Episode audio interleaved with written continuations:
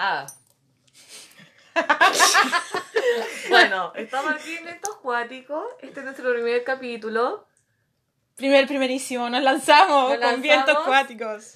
Aquí estamos, estamos partiendo. Vamos, Un poquito Está- nerviosa. Sí, estamos media, no sabemos si para allá o para acá, pero aquí estamos. Aquí estamos. Así Sí. que les damos la bienvenida a ustedes. Sí, Porque esperamos están- que nuestro público crezca cada día más y se entretengan con nuestros delirios. Somos Vientos Cuáticos Radio, así que para que nos busquen en las redes sociales, para que se unan a nosotras, para que nos den ideas, para que nos den sugerencias y comentarios.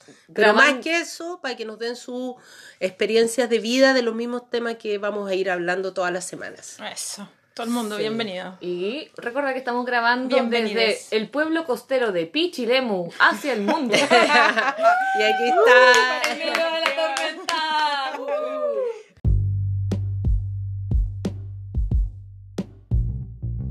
Ya, ahí Ya, estamos. bacán. Ya, vamos a conversar un rato de cualquier cosa en este momento. Ya. Ya. La, raja que, que hayan querido las dos. Mm. Bacán. Encuentro demasiado. ¿cierto? Sí. Heavy, porque yo te, te- te he visto varias veces, Sí. nunca habíamos conversado, Nunca. pero esto, he estado todo este rato tratando de acordarme dónde nos hemos visto, pero no me acuerdo. Pero Puede ser en el taller de tela del año pasado. No, no.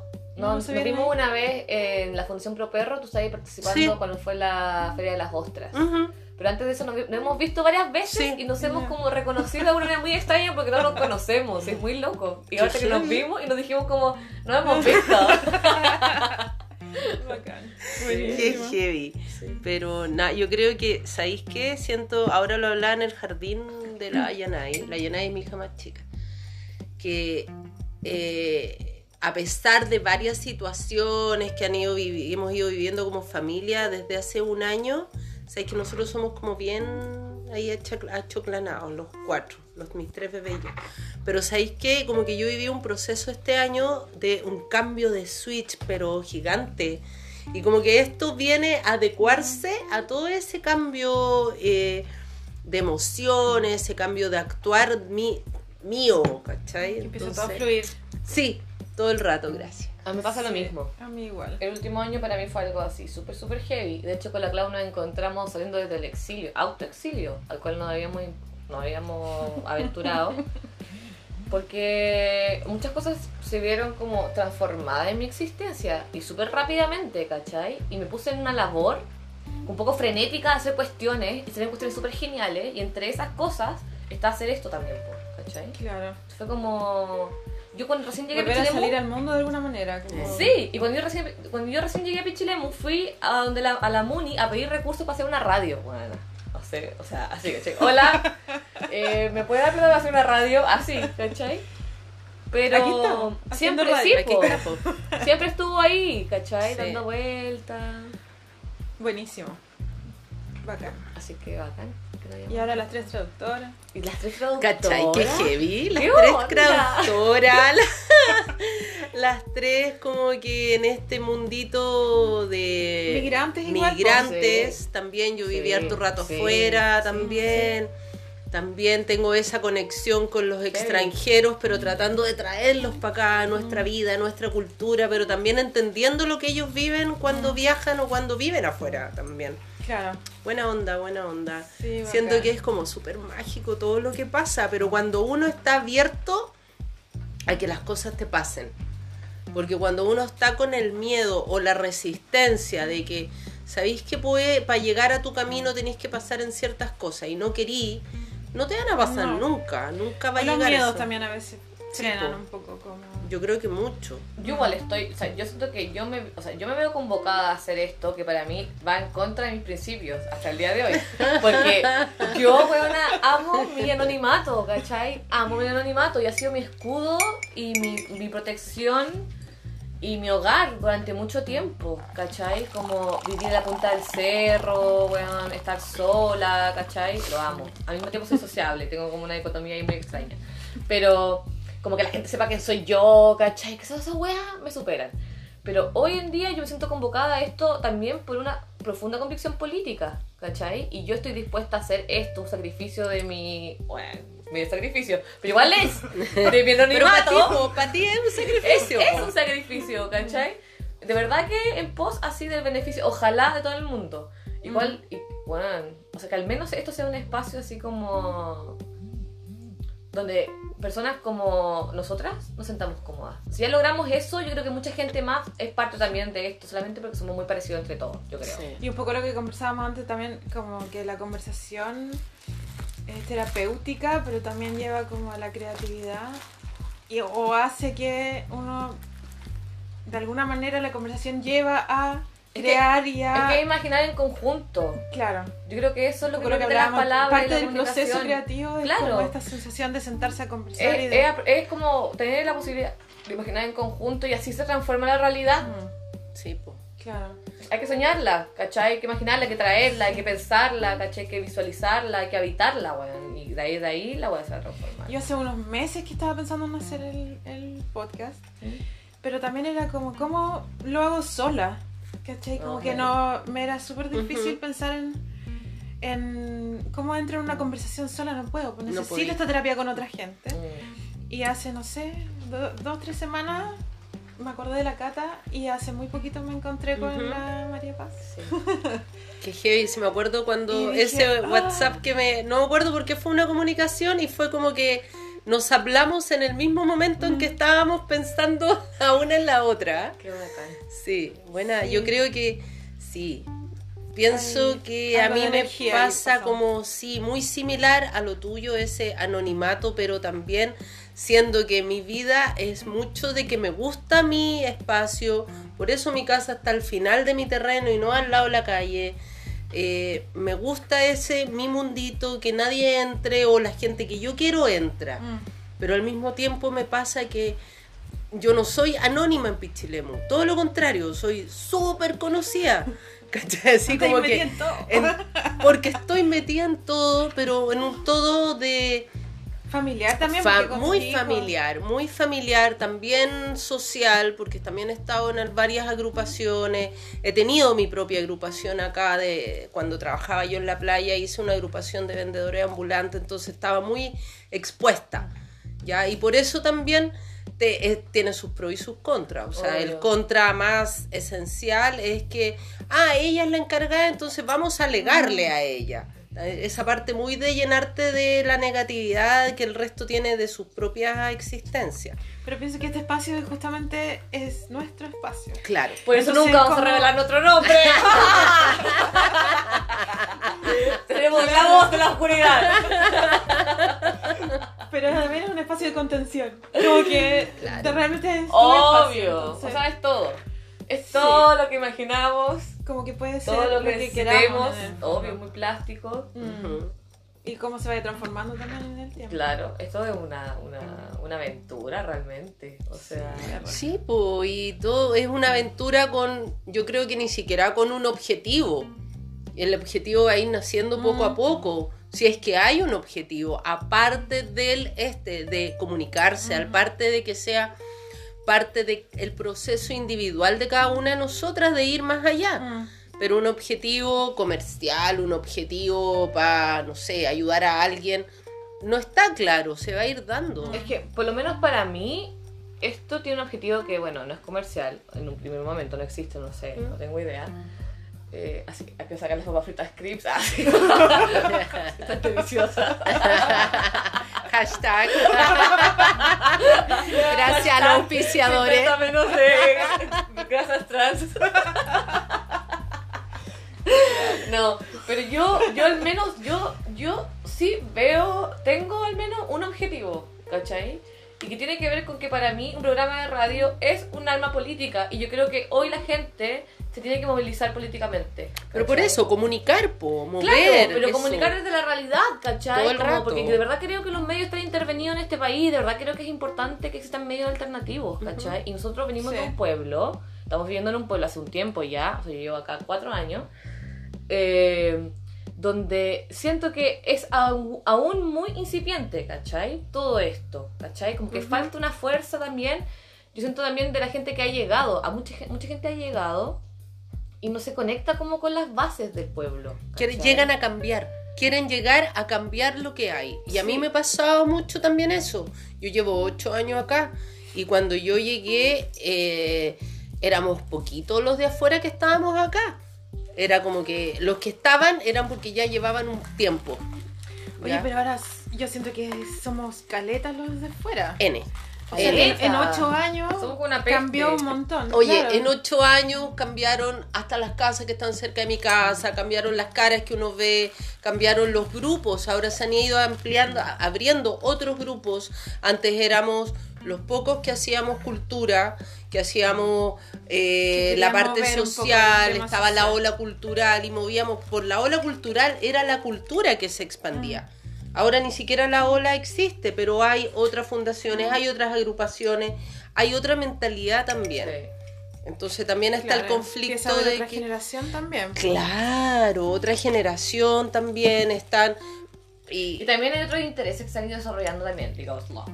O sea, el mundo surfista igual trae un tipo de público Sí. que es como bien típico, ¿cachai? O sea, O sea, está siendo una identidad pichilemina igual de alguna obvio, manera. potente, interesante, pero también hay todo este mundo como súper como superficial, social surf también yo siento, ¿cachai? Por ejemplo, lo que pasa con, con los tours de olas gigantes, todas esas Mm. competencias gigantescas, como que vienen una vez al año y no hay tampoco un interés como por lo que sucede, es como el punto de atracción tiene que ver con... Punta de lobo. punta de Y con lobos. toda la parafernalia que se genera alrededor de- del surfista, no sé quién está arriba de la ola, ¿cachai? Como que... Sí, que igual es- es válido, Como algunas industrias tendría- que son un poco ingratas, siento yo, ¿cachai? Sí. Como esa. Sí, pues vienen a usar el territorio, se, se benefician del territorio y de cierto grupo de habitantes o de turistas o lo que tú queráis y después, chao, me voy para mi casa. Pero yo estoy viendo la otra parte del surf de Pichilemu, que también son Bueno, estos... yo también, porque con mi hija. tú también con la con la con tu bebé pero. Está también este otro parte este otro grupo que está también usando Pichilemu pero para que se quede en Pichilemu para que el mismo Mm. Pichilemu habitantes niños surjan Mm. ¿cachai? están pero Y eso es totalmente posibilidad, Porque nuevo también es todo carísimo. todo carísimo Entonces, sí. estos niños, justamente que van a estos talleres de surf, eh, se, se les pasa todo. O sea, desde la tabla, los botines, el traje. Y ahora hay hasta movimientos también que se hacen una o dos veces al año para juntar equipo para niños que Mm. est- estén surfeando y que no tengan. O cambiarle, si el suyo está muy viejo, cambiémoslo por uno mejorcito y ese más viejo pasa para otro. Mm. Entonces creo que ese movimiento, esa conciencia conciencia social que está creciendo, ya no se basa solamente con ir a los colegios y entregar un poco de cultura Mm. o alguna mano o algún tipo de terapia alternativa, no, ya está como abarcando más, Sí. pero está nuevo, pero está por lo menos se está moviendo, por lo menos hay gente que se está atreviendo Sí. y también hay autoridades que están viendo el beneficio para los niños de eso Mm. También. Pero claro, de que falta, falta un montón. Pero yo creo que también hay que agradecer lo que hay, porque... No, no, no, sí, yo creo que eso, o sea, que yo no estoy hablando de la, de la municipalidad ni de No, los no, talleres, no, cuando sí hablo de, de la industria de, de turismo, eh, como este turismo como lo que, lo que Ujú. relataba antes, pues, caché, como superficial y Mm. como ingrato, siento yo. Un poco lo del rally móvil, por ejemplo, ¿cachai? Ese tipo de huevadas, o sea, como que en el fondo hacer estas pistas por sobre los vestigios de civilizaciones, ¿cachai? Milenarias, ¿cachai? Para ver cómo corren los autos y se, caen, no sé. Bueno, el rally es algo que no trae nada a Pichilemu. Porque y a mí no me piden, no me no tengo una fila de llamadas de teléfono preguntándome No, por la cabaña. no, a nadie de las cabañas le pasa. Los que vienen a arrendar cabañas son los, ni siquiera los pilotos, porque se quedan ahí mismo. Sí. Entonces son bueno, la los producción. pilotos Ah, son, ¿en no sé, serio? 30 personas, pero onda... Son pocos. Perdón, la contaminación acústica de la cuestión. ¿Y la contaminación ambiental? Ambiental también. Además, obvio, pero es horrible. O sea, no encuentro una cuestión del terror, ¿cachai? Como que a nadie le consultan nada. Bueno, esas son cosas que suceden un poco en Pichilemu. Mm, Sí. Sí. como que Más, más desde la ojo. superficialidad. como- Sí, como que ponerle un ojo igual, porque como que en el fondo siempre ha habido como un, un empuje, siempre una intención de que se desarrolle el turismo, Claro, ¿cachai? Siempre, claro. con la justificación del turismo se hacen muchas cosas, ¿cachai? Pero creo que hay como que poner como que ir pensando Con un poco calma también. y ¿a darle una vuelta. Mm. Claro. Sí. Mm. O sea, por ejemplo, yo tengo un sueño. Ah, bueno, antes Dale, de dale. el programa. tengo un sueño. Que se haga un, un paseo peatonal por Cawil. O sea, pero al interior, al, al costado de la calle que corre por, por Cowell hasta el final. La, ¿Está la iglesia? No, pues. Después de cuando ya Cowell, cuando empieza como el, el tránsito de la calle, al- justo al lado del, de la laguna, Cowell. ¿Ya? ¿Cachai? Del estero ni el agua. Ah, ya. que va haciendo con el estero ni el agua para arriba. Eh, ahí, como, bueno, que vi- o sea, perdón, que hubiese un. Vamos a hablar con garabato. Sí, dale ¿o nomás. no? Ya. Sí. Un paseo peatonal, ¿cachai? Porque la gente no tiene por dónde caminar, o Sí, sea, ni po. siquiera como, ni siquiera por una hueá turística, digamos, por una cosa como de, de humanidad, ¿cachai? Como que como si una calle donde no deje como Sí, sí, un es espacio verdad. para que la gente camine. Yo cuando camino ahí, Mm. cuando fue el etno, en el verano nos tocaba caminar de noche en estado de intemperancia, eh, era súper peligroso. O sea, iba caminando como en un borde que yo creo que es como la mitad de una vereda o un tercio de una vereda. Y ese es el espacio que te deja la Sí. Así que al señor alcalde, si nos está escuchando, eh, Por por favor, favor, hace queremos falta. un paseo peatonal Sí. para no morir al, lado del agua. Gracias. Para que no se llene de animitas. Una, exacto. Si usted ver un festival de animitas, póngase en campaña de hacer un paseo peatonal. Bacán. Ahora vamos a escuchar una canción que se llama Must Be the Place de Talking Heads.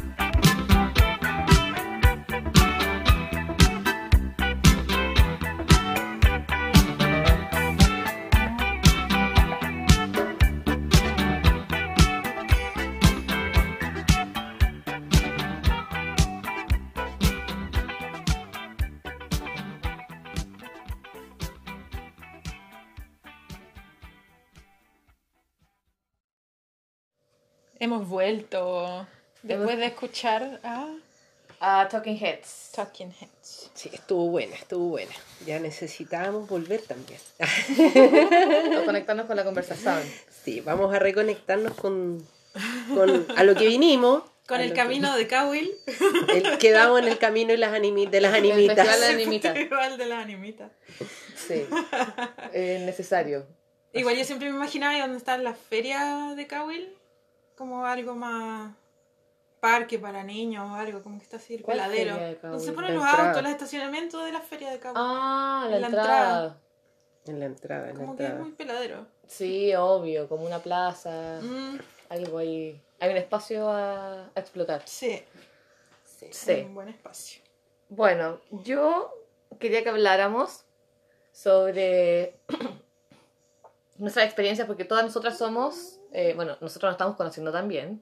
Eso hay que decirlo. está- hay que decirlo, estamos en un periodo de reconocimiento de nuestro territorio. Eh, de la migración que hemos hecho todas nosotras como citadinas, según lo que entiendo, todos venimos del mundo urbano a el mundo rural. Exacto. ¿Cómo fue Yo- para yo, Yo he nosotras? pasado un poco. Yo crecí, nací en provincia, Ah, ya. al sur de Suecia, en un Ya. lugar que se llama Malma. Y entonces es pequeño, una ciudad, es provincia, pero es muy citadino igual, como muy urbano, ¿Ya? muy, muy urbano. Y después... Ay, yo leí, yo leí un libro sobre ese lugar, se llama Asesino sin rostro, de un Ah, no autor leído. sueco. Bueno, fue. Asesino sin rostro. Sí. Ah, lo bueno, voy a buscar. Sí, No, no lo tengo en mi casa, ahí te lo Ah, voy a ya, mostrar. Ya, dale. Y de ahí, eh, bueno, viví un año en Viña, eh, muy parecido, como a, a Malma. Eh, y luego en Santiago, Mm. que ya fue así como más grande, ahí la U, como terminó el colegio y la universidad fue en Santiago. Ujú. Y de ahí a Málaga, en España, al sur de España. Y Málaga es súper urbano, pero tiene esta cosa pequeña igual. Y cuando volví, después de siete, casi siete años en Málaga, y vuelvo a Santiago, a mi amado Santiago, que además lo amaba, en verdad. En serio, está ahí. Bien. Y, y me doy cuenta que en Santiago no podía. Ya, pero espérate, O sea, espérate, no. espérate. ¿Desde qué edad tú naciste? ¿Cómo eso? ¿Dónde naciste? Nada, todo recuento no, porque no entendí el desarrollo de cuánto los años. Nací en Malma y viví ahí hasta los 13. Ok, y de ahí volviste a Y de Santiago. ahí me fui a Santiago. Ya, cosa donde nunca habías vivido. A los 13 llegaste a Santiago. Sí. Ya. Nunca habías vivido, pero era amado Santiago. No, eso fue después. Ah, ya, ok. En Santiago viví como 11 años, terminé Ya. el colegio y la U. Ya, ok. Y de ahí me fui a España. Ya. Y ahí estuve 6 años y algo. Y de ahí volví a Santiago. Y era mi amado Santiago Ya, como entonces era universitaria, todo ¿cachai? claro, Como que el recuerdo obvio. Sí, universitario. yo igual amo como- Santiago, de verdad que sí. Tiene su lado, po, Sí, entretenido. sí. Pero después volví con hija de 3 años y fue como, bueno, aquí no puedo criar. Ujú, No podía. Y de ahí me arranqué y me fui a Pelarco. Wow, Pelarco, Pelarco City. Sí, Weón, qué heavy. ¿Y por qué Pelarco? Compré una la Raquel casa. Argandoña fue. Sí, po, si esa época era No, no, no. perdiste el honor. Weona, concha de mi Te madre. perdiste el medio alcance, weón. El mejor periodo de Pelarco, ¿no? Ah, no.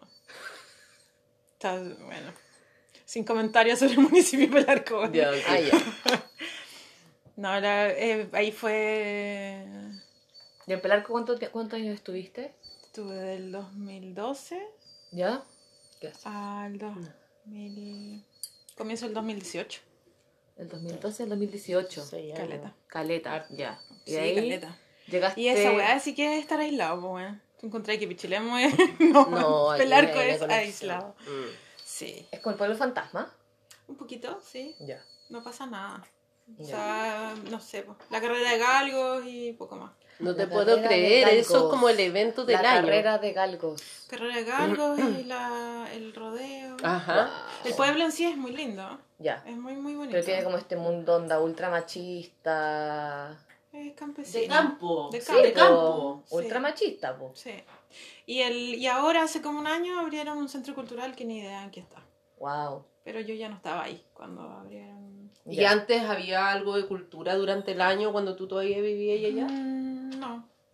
Nada. Ah, Yo estuve ahí, organizamos un...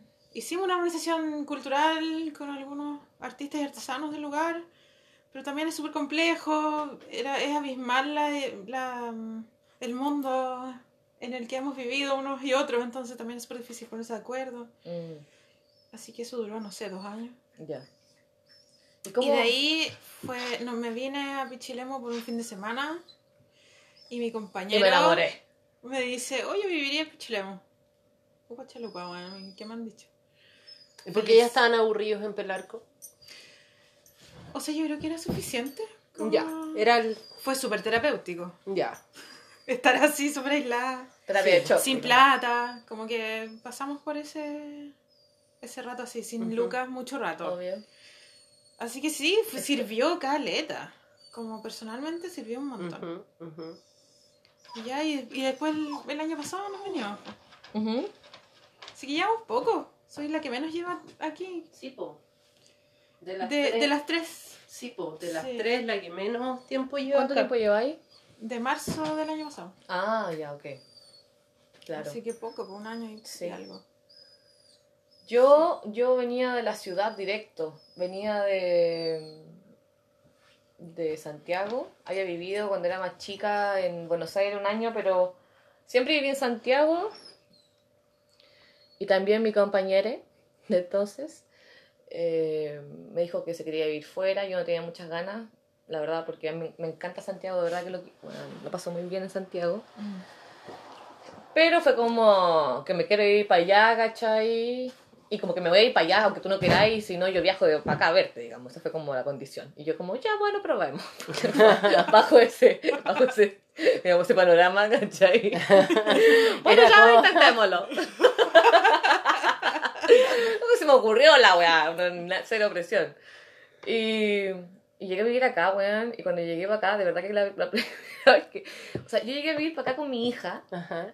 buscamos una casa por internet, ¿cachai? O sea, yo busqué una casa como directo internet. Bueno, yo llegué a vivir, ¿cachai? Porque no, onda, nunca tuve auto. Ujú. Pero nunca viniste antes a mirar. Sí, había venido Ah, como de vacaciones, pero nunca vine como con la idea de, de venirme a vivir, Ya. ¿cachai? Y de repente surge esta idea, un poco lo mismo, weá, así Ujú. como muy rápido, muy como que ya nos vamos. Y busqué por internet una casa, busqué por internet un colegio.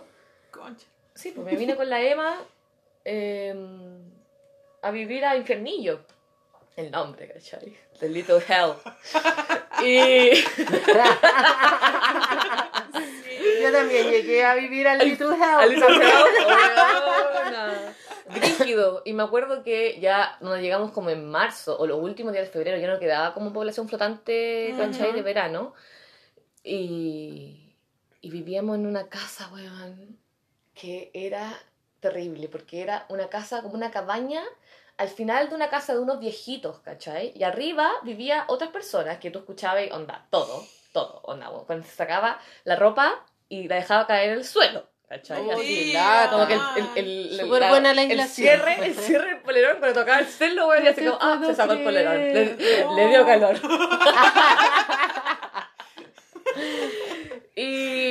Los señores no sé qué, qué problema tenían con la existencia, entonces no me dejaban hacer nada. No, yo no podía invitar gente después de las 9 de la noche. Una, ya como que era, una, como, era como una dictadura.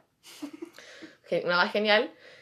Y no había nadie. Y los caminos, y donde los, las los calles de tierra, Sí, po. Con la Ema, el viento sur, bueno, así como primer Sí, encuentro. Viento con el viento sur, sur, viento no, no de sur. vacaciones, sí, po. No de vacaciones, sino con el viento sur. Sí, hola, hola, buenos días, buenas noches, Ujú. ¿cachai? Como, hola, toda mi vida en esta wea. Mm. Como ese frío, weona. Puta, yo pasé caleta frío el año pasado. Apa- Sí. y aparte todas estas cabañas que uno viene, uno llega a vivir, que no, No tienen ningún son- tipo de aislación. No, po, porque no están adecuadas Nunca para fueron vivir. pensadas No, tampoco como están hechas viviendas para definitivas. turistas, Exacto. Entonces Mal, es mal. desde la sobrevivencia desde un comienzo. Y aparte mi compañera estaba en esa época eh, haciendo unas cosas en Santiago, entonces yo estaba mucho tiempo acá con la Emma, sin conocer a nadie, porque yo cuando venía de veraneo eh, venía y me quedaba como en los hostales, entonces siempre era como una relación con gente que estaba de paso, Claro. o sea, yo nunca hice redes ni conocía a nadie, ¿cachai? Entonces yo no conocía a nadie. Y empecé a hacerme como amiga de la apoderada de, ¿En qué colegio del colegio, el Montessori, cuando estaba en, Ah, en el Infernillo, ¿cachai? Y me- empe- esas fueron mis primeras amigas. Mis Ya. primeras redes fueron a través de este como contacto de la maternidad con la realidad, que tiene que ver con las apoderadas del Mm. colegio, ¿cachai? Empecé a conocer también los, los profesores del colegio. Empecé a conocer gente muy bacán, pero fue muy fuerte El primer el año es muy cambio. fuerte. eh, la falta de ruido fue muy potente. O sea, bueno, Sobre todo tú te heavy. viniste de Santiago para acá. Sí, Sí, y yo sí, vivía en el centro, yo vivía en Dardiñac, Loreto, Calla, po, ¿cachai? súper como, tranquilito, weón, onda- piola. Claro, yo centro, centro mismo. Claro. Yo igual en Santiago viví ahí en Plaza Italia mismo Ajá. y en, al lado de la Plaza Brasil. Imagínate, bacán. Sí, po. Es bacán. No, Mm. pero es, es heavy ese, ese Bueno, cambio de Y a pesar que a ciudad uno le gusta mucho, o sea, coincidimos en que nos gusta Santiago, mágicamente, porque aquí todo el mundo No, a dice mí no. Santiago. Yo voto por A ella no le Santiago. gusta A mí no me Santiago, a ver por qué. Ya a- les voy a explicar por qué. Cuando me dejen hablar. Cuando se callen un poco, yo voy a decir por qué. A mí me gusta Santiago de turista. Bacán. No, es que ahora todo ha cambiado, ¿cachai? Ah, Onda, ya, opinión. No, esto fue. Yo ahora odio, no, mentira. No, pero la verdad es que, en- si bien en un principio para mí Pichilemu fue muy difícil por. Bueno, ahora está lloviendo, no se escucha, pero estamos en el medio de una tormenta. Eh, por todas estas cosas, ¿cachai? De la lluvia, los fríos, los vientos, las casas, la precariedad de las casas, de los caminos, ¿cachai? La aguas del agua, que a veces hay agua, otras veces no hay agua, que se corta el La agua, que luz, queda la cagada. tormenta, como bueno, en Santiago pasa lo mismo. Sí. la falta de gente también. Sí. Y también para mí fue muy eh, impactante de verdad darme cuenta que el ruido ocupaba un espacio muy grande en mi vida, Ujú. ¿cachai? Y que al vivirme, que al venir acá a vivir, eh, me di cuenta de eso y fue muy fuerte el perder ese compañero, weón, de la ciudad, ¿cachai? Que es el ruido, así como A mí me pasó en Pelarco. de no sentirme sola nunca, ¿cachai? Claro, tú lo viviste, claro, en ese- Antes. esa transición antes. A Y a mí me pasó lo mismo. Porque yo originalmente soy de San Bernardo. Ajá. Y cuando entré a la universidad con mi mamá nos fuimos a vivir a Providencia, sí, Providencia con eh, Carlos Antunes Ya. también, como donde ustedes vivían en Sí. Santiago, el mismo tipo de ruido. Pero de época universitaria, Mm, entretenido sí, eso, obvio. fiesta, ruido, más fácil para acá, más fácil para allá. Mm. Pero yo viví esa transición que ustedes vivieron, o tú en Pelarco y tú acá, cuando yo me fui a vivir a Costa Rica. Mm, Y me fui a un pueblo ya. Mínimo. Al, ¿Cómo? mi ¿Cómo? primer ¿Pero cómo impacto. llegó esta weá? Uy, Explícanos. es que la historia es media, la vamos a resumir, pero voy a no, no voy a obviar las partes entretenidas. Me fui, en- vivía en Santiago, ya vivía sola, ya me Ya. había desligado al lado de mi mamá eh, y me aburrí. Me aburrí de trabajar en una oficina, me aburrí de los horarios, de vestir, de disfrazarme para ir a trabajar. Odiaba los Sí. tacos, odiaba esto. Y tenía que invertir tiempo y plata en algo que a mí no me gustaba. Me aburrí de mentir. Exacto. Quería ser yo por alguna vez en la vida. Y me fui a trabajar un crucero. ¿Ya? Y trabajé ocho meses en un crucero por el ¿En serio? ¿En Caribe. qué crucero? En Norwegian Cruise Line. Oh my Trabajaba gosh. en un... Oh my claro, gosh. era mesera en un restaurante mexicano. Y, y ese acceso también como a ese mundo, weón, así como de plata. ¿Qué onda? Pero es que no, ¿No era era... tan- no, no era, no, no era... Yo o nunca sea, he ido en un el crucero. crucero era bacán, o sea, va ahí como turista y Pero era no así bacán.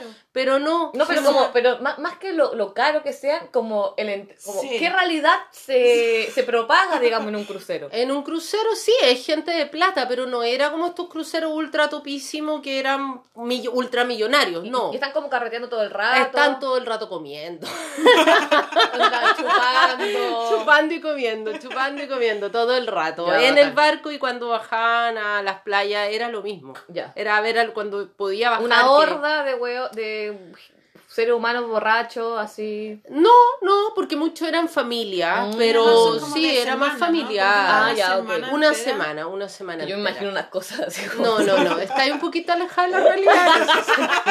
Guachi, un poquito alejada de la realidad nomás. Un poquito más para la izquierda. Claro, un poquito más para allá.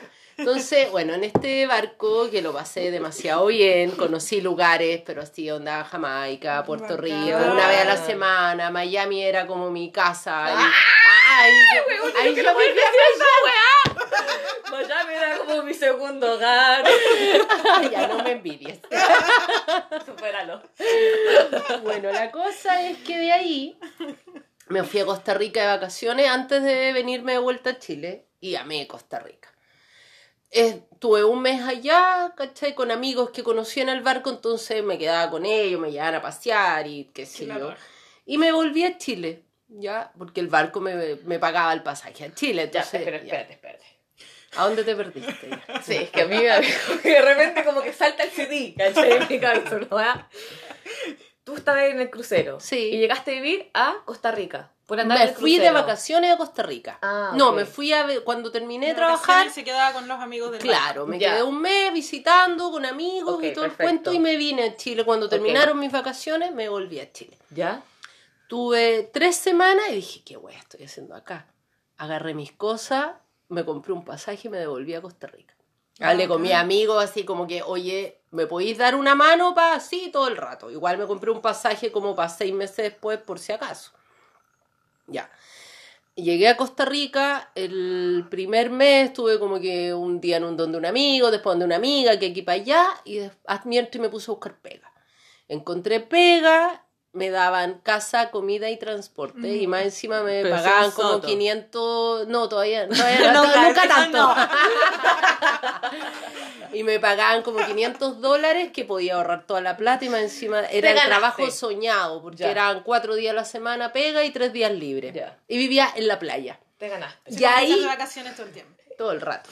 Y ahí fue donde yo pasé este acostumbrarse a, más que en el barco, porque en el barco era tanta pega que no te daba el tiempo como para Pensar, pensar, respirar, vivir. o como para no sentir la... Era como todo el día trabajando. Entonces no, no era esto de que, chuta, ¿y qué hago ahora? Y, ay, un mall, y que... No había ningún espacio para un- ningún tipo de cuestionamiento. No, para nada. Ah, Pero en Costa, ahí en Rica, Costa Rica. sí, y fue como un amigo me dijo... para estar contigo misma. Claro, aparte que eh, vivía en una playa mínima, que con suerte vivíamos ahí, no sé, 300 personas, una cuestión así, entonces era muy chico.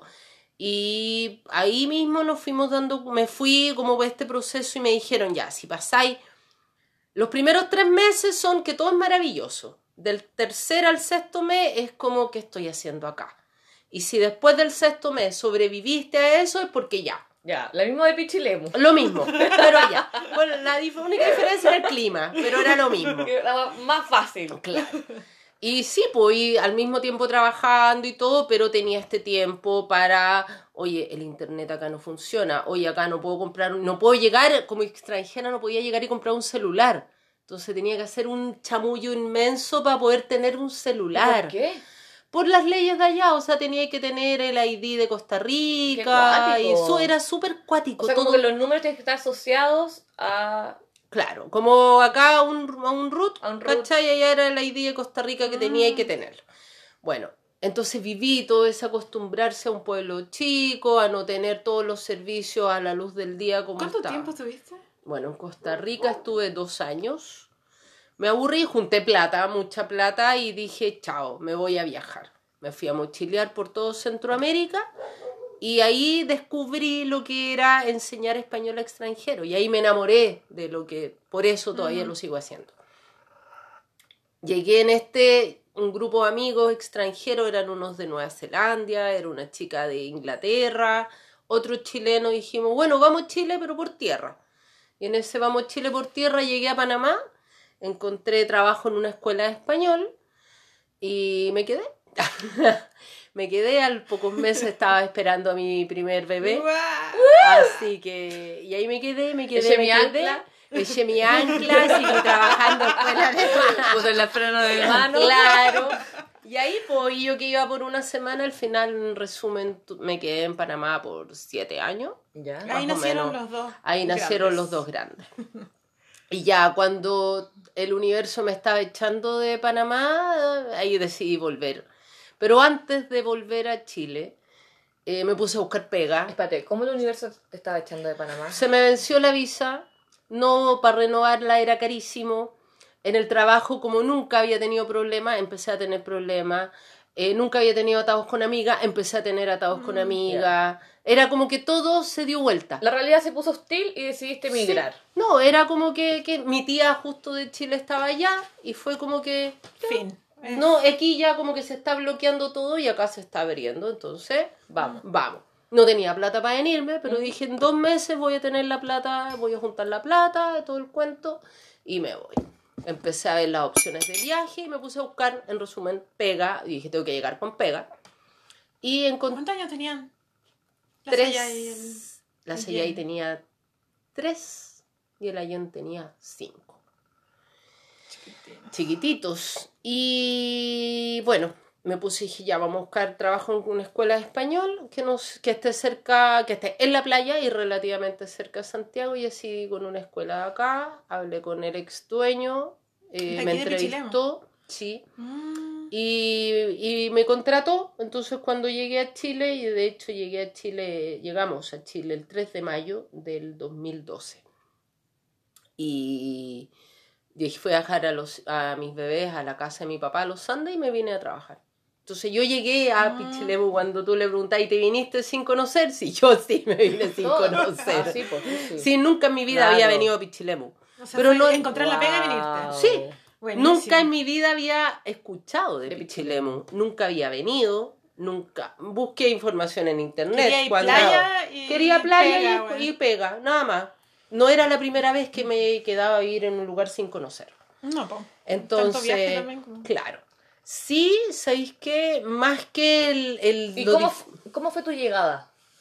eh, es que fue como, también había visto colegios y jardín antes de venir, me Ya. había llamado de Panamá avisando que venía. Estaba el lápiz. y tenía en el pelo. sí, estaba en el pelo el lápiz, súper bien. bueno, y entonces llegué a Pichilemu, me puse a trabajar de una. Y fue como buscar casa, buscar, ir a, a matricular a los colegios, ir a matricular al jardín. ¿Sabéis que no fue difícil la llegada? Porque tenía una mano que era mi ex jefe de que me estaba moviendo para allí y para acá. Obvio, pero tu, tu sensación cuando pisaste, cuando te bajáis del bus, es que yo tengo un recuerdo de eso. ¿Ya? Como te llegaba con la, como que llegaba, que el No, bus fue llegue. como, por fin llegué, este es mi hogar. Ah, ya, No, de una. de No, una. bueno, yo no sé qué wea. Yo, yo venía así como. Oh my gosh. Como caminando, caminando con la maleta, ¿cachai? Que la casa queda justamente cerca del terminal. ¿Ya? Y ya, con una maleta gigante, como con rueda. Mi hermana me acompañó, ¿cachai? Era como. Un poco como el desajuste. Ya. Porque ya llegué con una maleta con ruedas, pues, ¿cachai? Onda, Sí, a calles, con, a calles de con la tierra, po. chica, Sí, con po. el- con la cara chica colgando, era como nada que ver, ¿cachai? Era todo como súper, como na- no, no juntaba ni ¿Cuántos, hijos pegaba. tenía- ¿Cuántos años tenía tu hija? La Emma cuando llegamos hace cuatro años atrás tenía cinco, Sí, pues. cinco años. Pero. Pero no. igual. Sí, Chiquitita. chica. Pero no, sabéis que para mí no fue como difícil. Sí, la lluvia, lo que hablabas tú. O sea, eso sí para mí fue muy difícil. Calles de tierra, ¿Y la todo integración mojado. con la gente, ponte tú? ¿Cómo fue? ¿Cómo lo viviste? ¿Sabéis qué? Como que todo se dio para integrarme de una. Tenía una vecina que era bien movida culturalmente. Ella tenía link con gente que yo me había averiguado todo por internet antes de venir, ¿cachai? Hoy está la ola cultural, como Sí. ella era parte de la ola, entonces me presentó. Entonces fue como muy fácil esa parte. Bacán. No fue difícil meterme a un grupo y empezar a participar, empezar a, a funcionar en pro de algo. Mm. A De mí, a hecho, mí- a ese mí me costó un poco porque yo estaba muy acostumbrada a vivir cerca de mi familia, como desde que había tenido la EMA, ¿cachai? Entonces, eh, como esas redes Mm. que son súper necesarias en la crianza, yo no tenía ninguna acá y estaba muy acostumbrada un poco a esa vida, como a moverme también yo sola, ¿cachai? O sea, también con la EMA, pero también sin ella. O sea, tener la posibilidad de dejar a la EMA Mm. con mi mamá, con mi papá, con mi hermana, con, ¿cachai? Voy y Eh, vuelvo. Claro, y esa vida, o sea, ese cambio de vida para mí fue bien brutal. Mm. O sea, como de sentir, ¿cachai? Y de hecho también ellas fueron, justo me tocó la suerte de encontrarme apoderadas bacanes, ¿cachai? En el Montessori de ese entonces. Claro.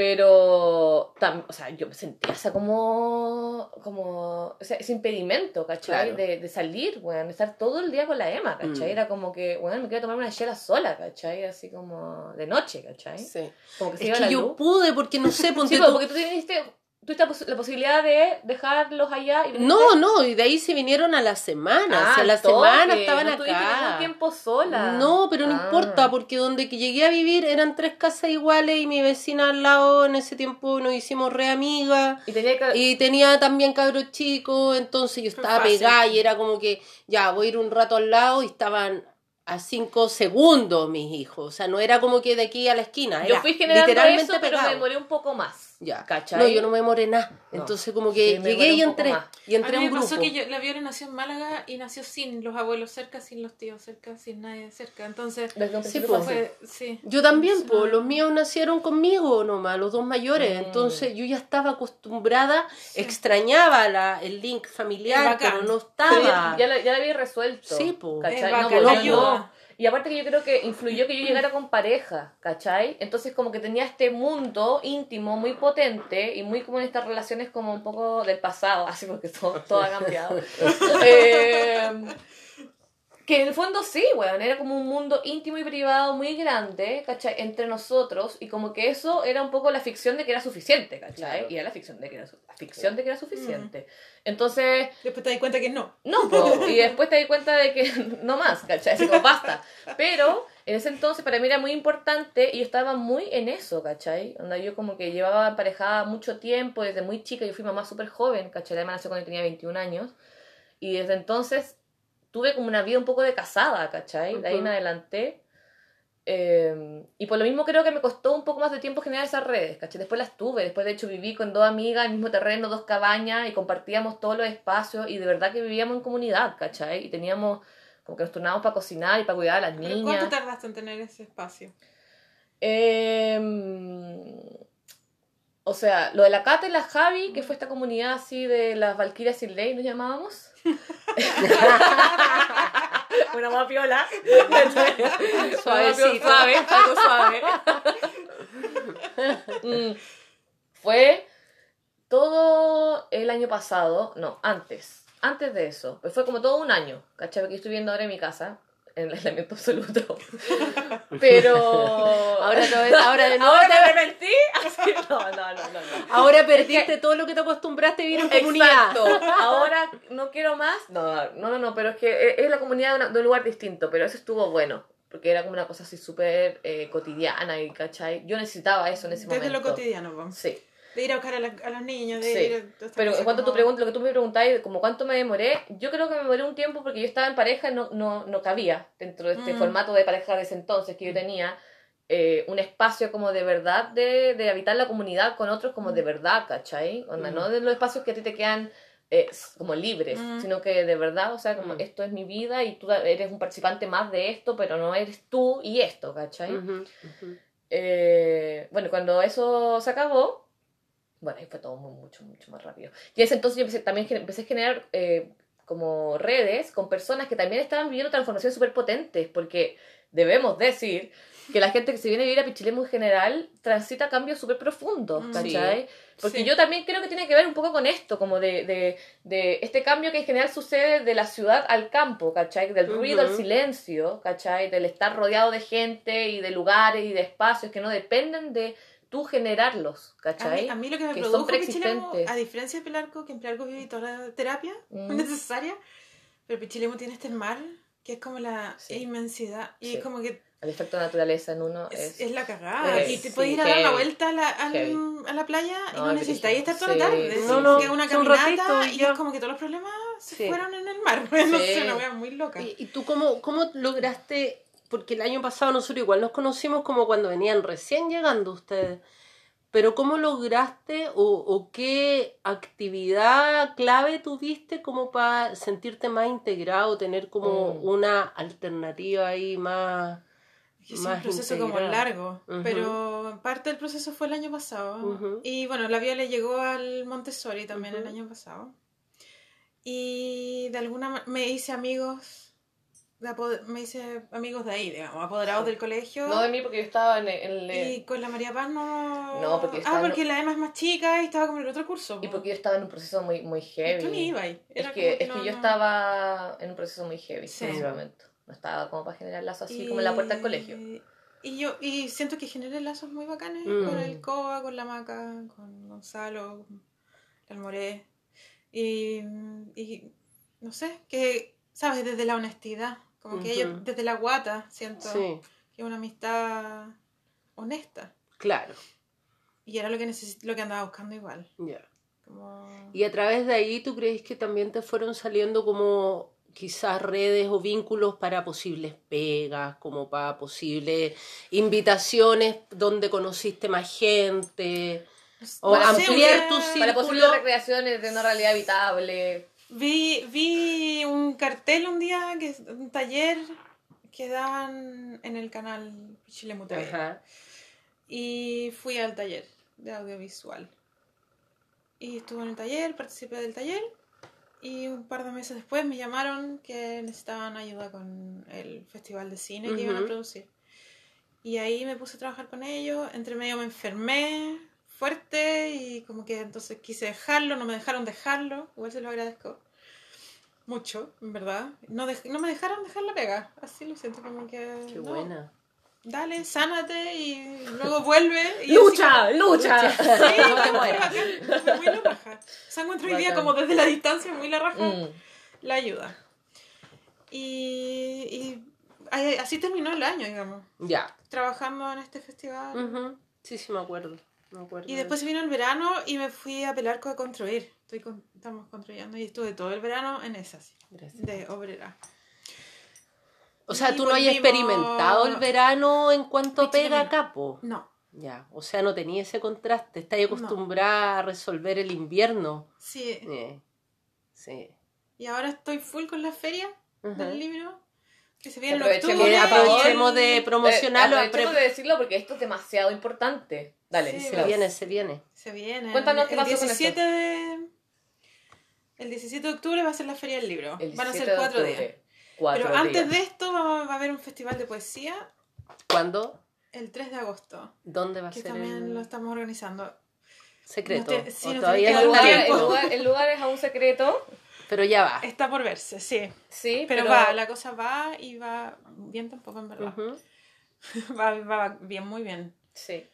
Es un encuentro de poesía, arte y disidencia. Sí. Imaginación. Imaginación, Total. comunicación. Desde la poesía. Teatro. Sí. Y performance y todo va a estar muy bueno. Ya va a estar bacán. Sí. Bueno, ahí vamos a estar bacán, también bacán. entre todas.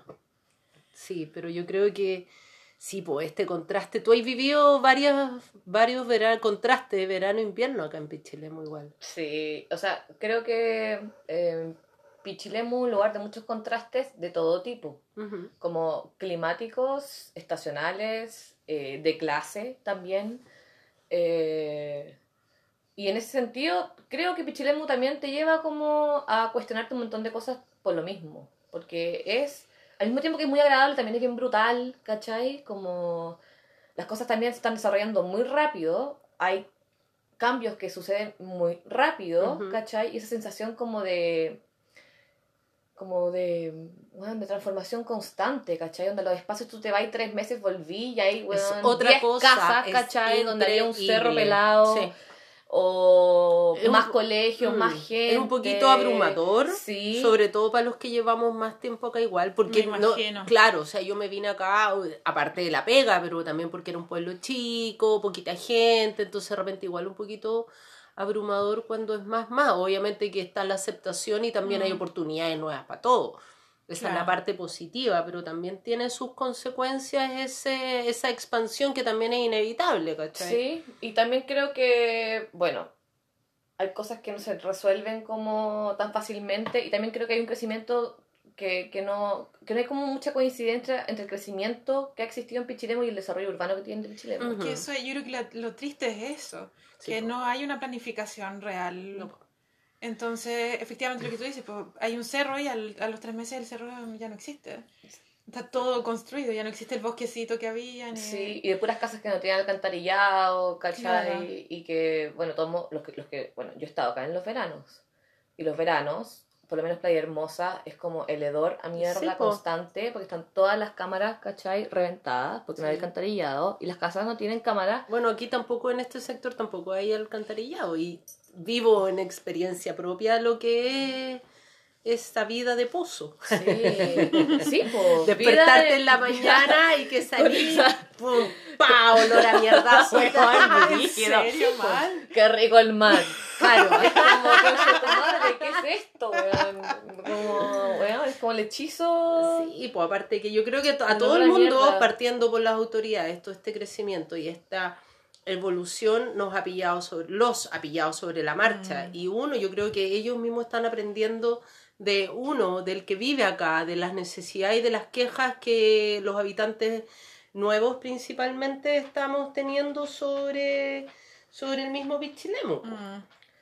Pero yo creo que hay una cosa que, bueno, o sea, ni siquiera tenemos que, que- o sea, las quejas claro que están porque es heavy la situación, ¿cachai? Pero de verdad siento que hay como un poco una negligencia con el desarrollo urbano de este pueblo. Ah, pero por eso te, por eso te digo, O sea, porque se han dejado estar. Bueno, todos los años, por ejemplo, el basural que hay ahí, ¿cachai? En, al, final, al impresionante. final del aeródromo, Sí. ¿cachai? Es como, a ver, es obvio que tienen que pasar a recolectar esa huevada, ¿cachai? Onda, tres veces más de lo que lo están haciendo. Mm, claro. Es obvio. Mm. ¿Cómo no disponen eso? Si en el fondo hay una voluntad de desarrollar, de, de desarrollar Pichilemu, sobre todo en términos como turísticos, ¿cachai? Que es como la Sí, gran, bingo gran.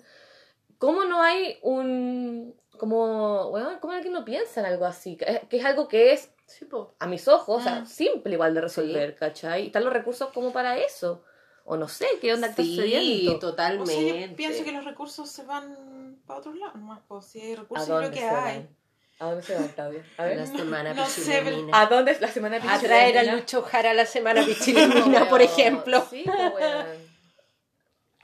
Sí, pues Man. sí, se van. Lucho Jara, te tengo que decir algo. No tenéis plata, anda a lavar el pozo. la acabo. Por favor, ayuda a este pueblo, weón. Por favor, loco. Un mate para. Habla del olor a mierda. Háblalo, ¿cachai? Si vaya a venir, ok, cobra, pero habla y diga el olor a mierda, weón. Y que están pagando a ti y por pagarte a ti no están haciendo el alcantarillado en Chile, por la. Pero mira, a mí me pasa como experiencia. Lucho Jara no ha dado mucha vida. No, no. Que, el- que haya venido Lucho Jara, la verdad es que no me trajo más turistas a mi cabaña. Pero ni más estudiantes que quisieran aprender español. Pero me pasa de que algo positivo de toda esta locura y de toda esta temporada extrema baja en invierno, porque no es que sea temporada alta y baja, es temporada Muerte. alta y temporada Muerte. nula. No, Temporada Pueblo Zombie, ¿cachai? Es impresionante como Versus los, temporada barrios así, muertos, muertos. Todas las temporada humanos seres cucarachas. Porque, Sí. bueno, tú miráis la playa y a mí me da pánico. O sea, yo tengo alguna fobia no desarrollada, no sé. Sí, yo, Yo miro que a mí me puntilla, encanta ver la puntilla la vacía. Me No, encanta. llena, Ah, llena. no, la odio. Huevona, cuando yo miro la gente, o sea, la gente que se ve como Ah, punto, y ya, uno arriba del otro, como poco menos que tomando solo uno arriba del otro. Sí, no estoy de acuerdo, no me gusta tampoco. Ay, me da una cosa en el Sí. alma. No, en el verano yo no voy al banco, yo si voy al súper es la vez a la semana y en la mañana, cosa En el verano los pichileminos vivimos debajo de la tierra. Sí. Ahí tenemos túneles conectados. Nos juntamos todos debajo de- del aeródromo. Hay una mini ciudad. Así como el centro cultural está conectado con, el, con la weá Sí, po, está con- Exacto. Sí, po, y no. onda reggaetón Sí, todo el día. Sí. Viviendo, viviendo la disco hasta fondo. Así, un mes de reggaetón hasta abajo.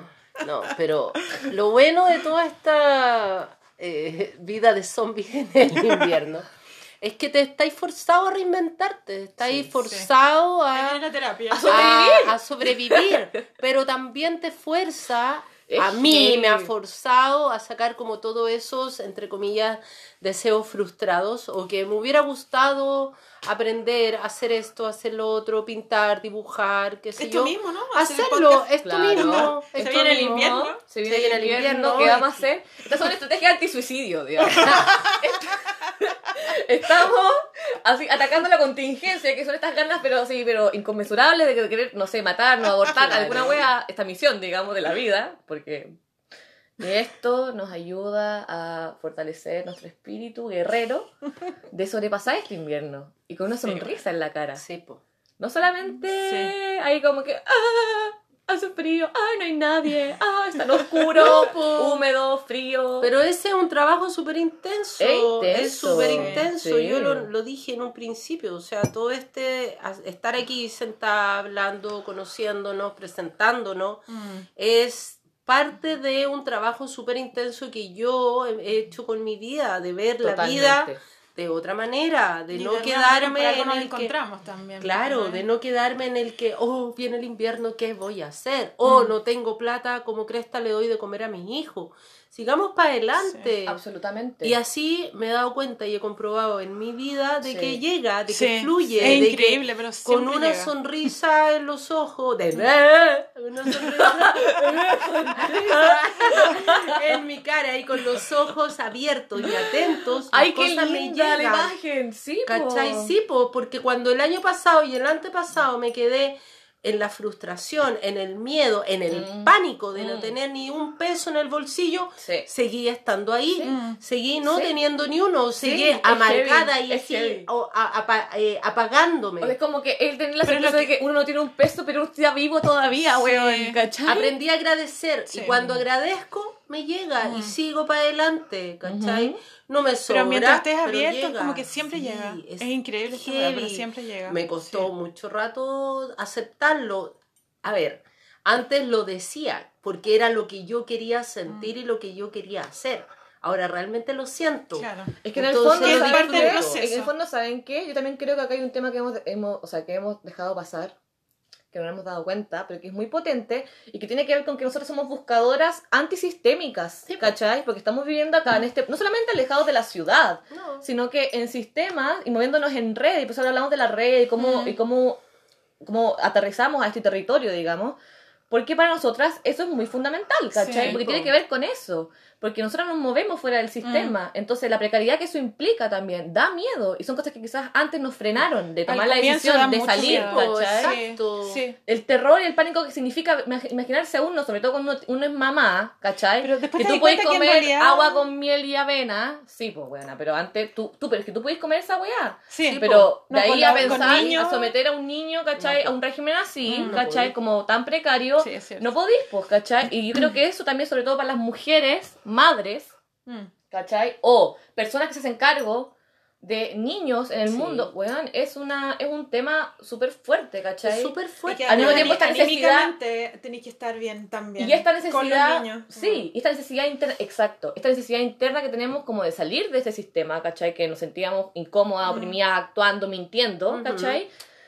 Y pues, hacerse cargo como de, de esta como necesidad de individuo y también procurar una vida. ¿cachai? Que no sea también tan eh, dura para Claro. los niños que estamos criando, ¿cachai? Claro. Es Es- heavy. Sí, hacerle sí. que esto, que a lo mejor no van a... Hay niños que eh, vienen también, igual que nosotras, de Santiago y vienen a adaptarse acá. Ujú. ¿Cachai? En cambio, los míos toda la vida han vivido en lugares chicos. De hecho, Ujú. Pichilemo es grande, a donde ellos vivían en Panamá, que era una isla ínfima.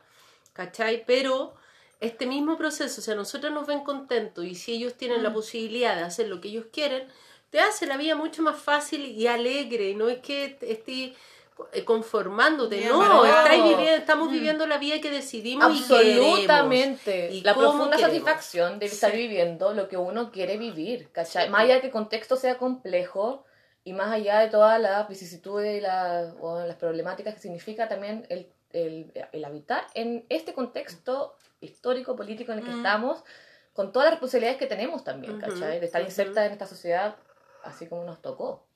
De hecho, cuando yo llegué a Pichilemu, eh, conversando, era cada vez yo me conocía y me daba cuenta de que dentro de mi núcleo habíamos 90% éramos mamás solteras. Mm. Es Heavy, heavy. hay caleta heavy. En Pichilemu Chile, en En Latinoamérica, Chile, en el sí. mundo. Solo que pueblo chico y no se da cuenta. ¿cachai? Claro, claro. Sí. Y porque también yo creo que muchas mujeres hemos escogido venirnos para acá a criar. Porque Sí, es mucho sí, más fácil. Dentro de la carencia de invierno Heavy. es mucho más fácil vivir heavy. acá. Sí, porque es mucho más Y es fácil. súper agradecer, en verdad. es mucho más fácil. Yo creo también eh, el escoger la ruralidad como una alternativa de salir del sistema también, Ujú. ¿cachai? Porque.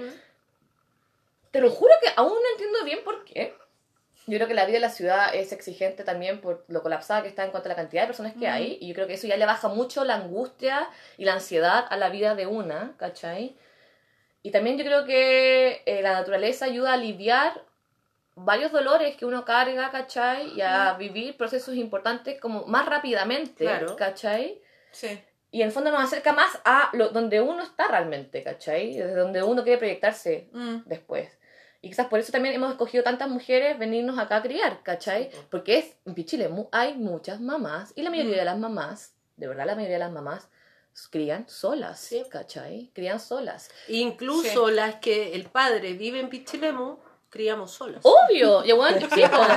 Que porque claro. llega el fin de semana, no, porque weón llega el fin de semana con cuea, el sábado ya vamos a comer una pizza, chao, de vuelta, y esa weá no me weis, pues No, weá, po, eso la no es weá, criar. esa weá no, pues bueno, No. esa weá es muy fácil, ¿cachai? O sea, Sí, pues, ojalá weá uno entretenida llega, de uno llega feliz, descansado, hiciste todo lo que Sí, quisiste, po. ni siquiera pensaste en nada. Pero igual después yo creo que sería buen tema para otra de nuestras reuniones eso, el cómo las redes, el cómo salir, el cómo apoyarte también como Mm, mamá sí. soltera porque yo y con el camino he ido aprendiendo todas las miles de falencias de que es de la boca para afuera que está el apoyo a los derechos del niño y, a- y al apoyo ahí a la madre. Es netamente de la boca para afuera.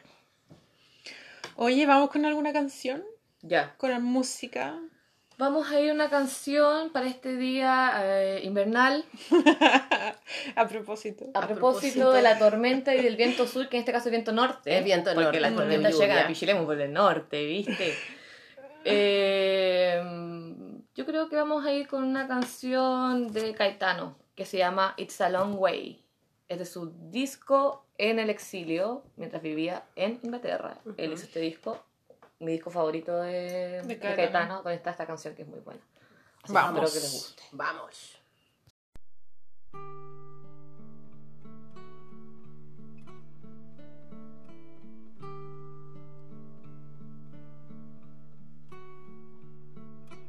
Woke up this morning singing an old, old Beatles song.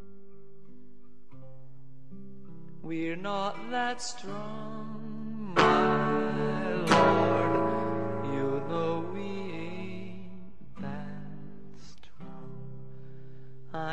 hear my voice among others.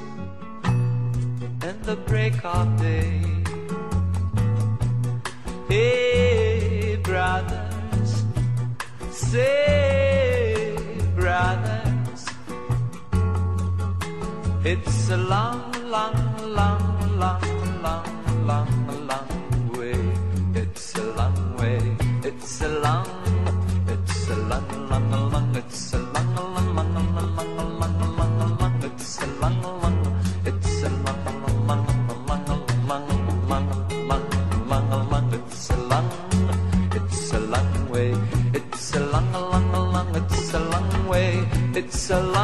long, long, way.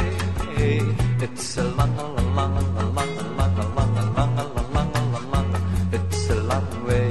It's a long. O zóio da cobra verde. Hoje foi que a reparei. Se a reparasse há mais tempo, não amava quem amei. It's a long way, it's a long, it's a long way, it's a long, long,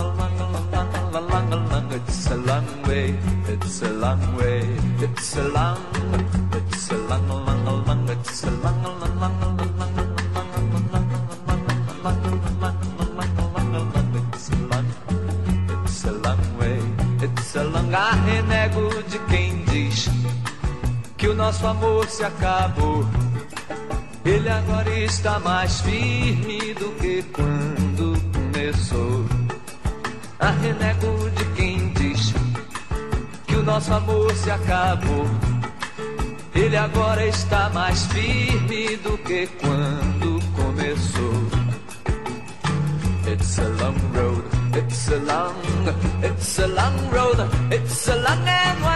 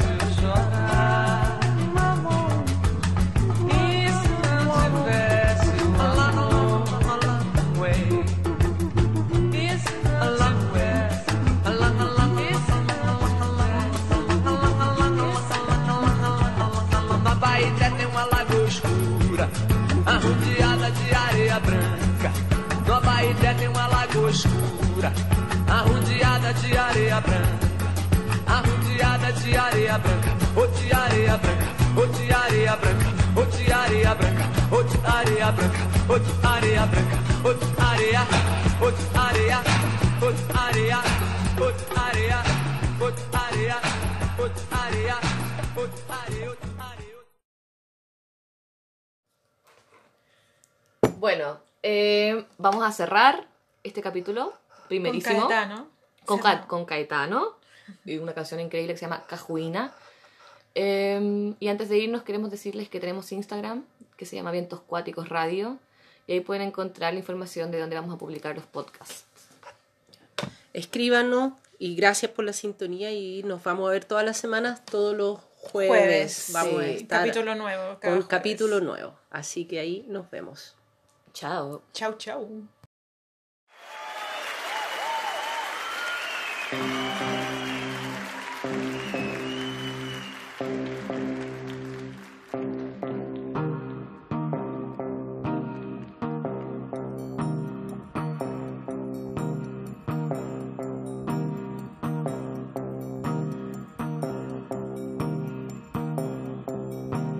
Existirmos a que será que se destina?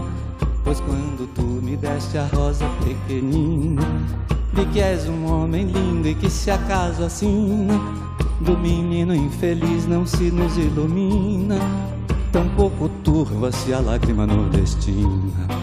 Apenas a matéria-vida era tão fina, e éramos olharmos intacta retina, a cajuína cristalina em Teresina.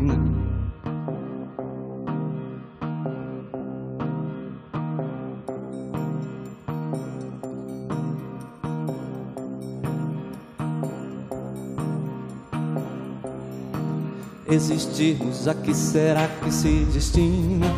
Pois quando tu me deste a rosa pequenina, vi que és um homem lindo e que se acaso assina, do menino infeliz não se nos ilumina, tampouco turva-se a lágrima nordestina. Apenas a matéria-vida era tão fina, e éramos olharmos intacta retina, a cajuína cristalina em Teresina.